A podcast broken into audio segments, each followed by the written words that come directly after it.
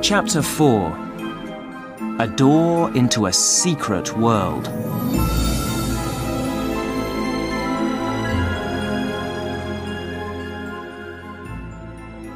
After a comfortable crossing, we arrived in Brazil and took a riverboat to the town of Manaus. From here, we began our journey deep into the Amazon forest. Lord John and myself, and the two professors, who argued about everything, like two children. We also had with us five Indians and a fine, strong servant called Zambo. Also in our group were Gomez and Manuel, two men from Peru who knew about the Amazon and who were happy to help us with our travels. We sailed up the Amazon in two small boats. We made sure that the professors were in different boats, and at first the journey went well. For two days, we saw no other living thing. Then, on the third day, we heard a strange, deep sound all around us. Our Indians stopped suddenly, very afraid. What is it? I asked. Indian drums, sir, said Gomez. The Amazon Indians are watching us. All that day, the drums followed us. That night, when we made our camp, we made ourselves ready for a possible attack. But no attack came, and the next day we sailed on. The drums became quieter and quieter, and then we heard them no more. Late that morning, Challenger suddenly shouted, Aha! There it is! And pointed to a strange, thin tree beside the river. I used that tree to find my way last time. Half a mile from here, the dark green plants of the forest floor will stop on one side of the river, and for a short while we'll see light green river plants. That is the door into a secret world. Challenger was right. We found the place, pushed through the river plants, and sailed into a tunnel of soft green sunlight. The tall trees met at the top, making a green roof high above us. Gold sunlight fell softly down through the trees, bringing strange, beautiful colors to the quiet waters below. We sailed silently along a river that was as still as glass and bright as diamonds. Animal life was all around us, too. Bright red and blue birds flew over our heads, and small animals watched us, unafraid, from between the trees.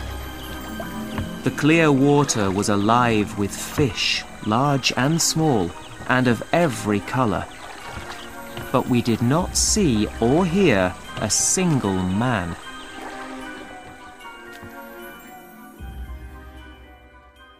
After three days, we hid our boats and continued on foot. Challenger and Summerlee were still arguing about everything.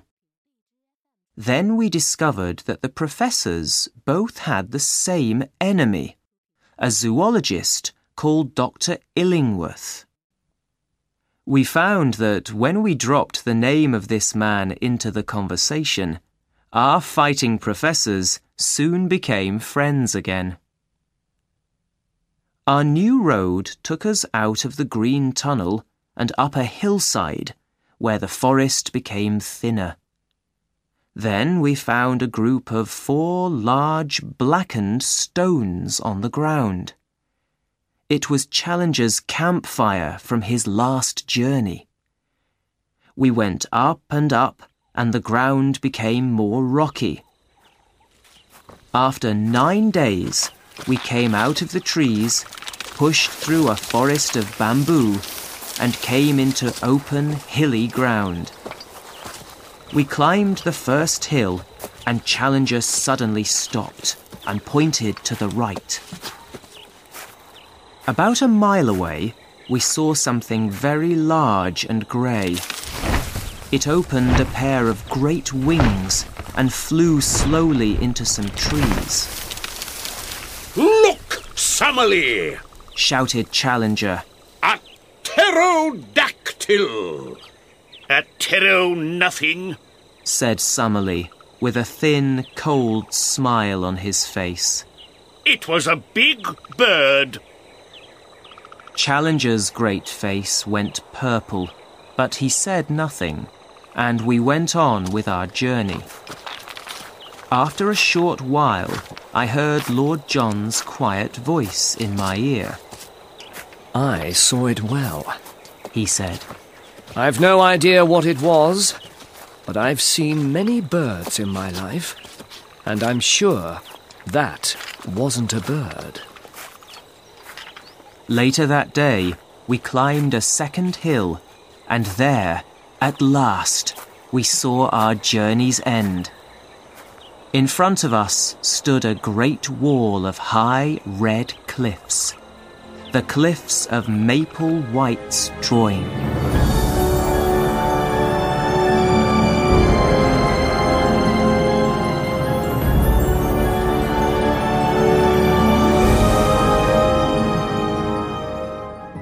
That night, we made our camp immediately under the cliffs.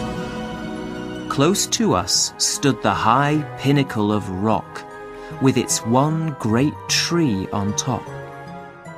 Both the cliff and the pinnacle were about 200 meters high. It was a wild and lonely place, and we could clearly never climb up to the plateau from there. So when morning came, we decided to walk along the bottom of the cliffs, looking for a way up. The ground was rocky, and our journey was slow and difficult. But then we found something which brought us hope. It was an old camp with some empty bottles, food tins, and an old American newspaper. Look here, said Lord John, pointing at a tree beside the camp. Somebody's drawn a white arrow on this. Well then, we must follow it, said Challenger. We followed the arrow, but it took us to something terrible. Just below the cliff, there was a high wall of bamboo. Many of its sticks were seven meters high with sharp tops. Suddenly, I saw something white lying inside the bamboo wall. I looked closely and saw the dry bones of a man's body. A few ragged clothes, an expensive watch, and a silver pen lay beside the bones. On the watch was the name of a New York shop, and on the silver pen were the letters J.C. An American called James Culver travelled with Maple White, said Challenger. Look at the letters on the pen.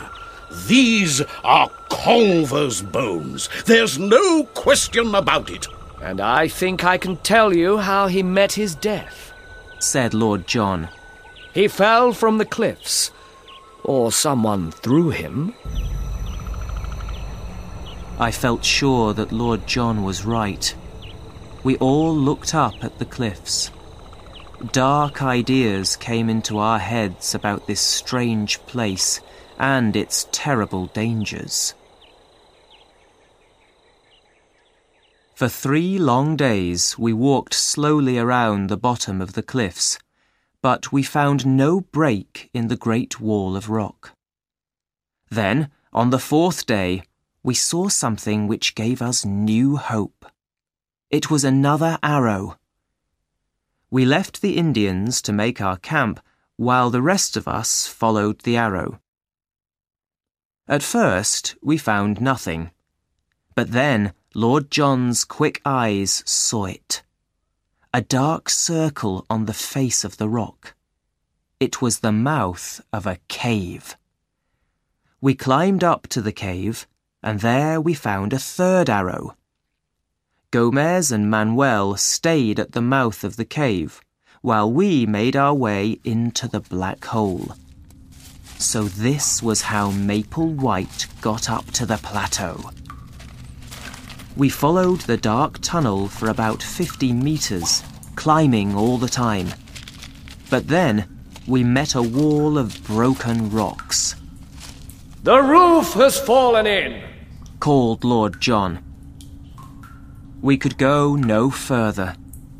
Unhappily, we turned round and made our way back to our camp, leaving Gomez and Manuel still up at the mouth of the cave.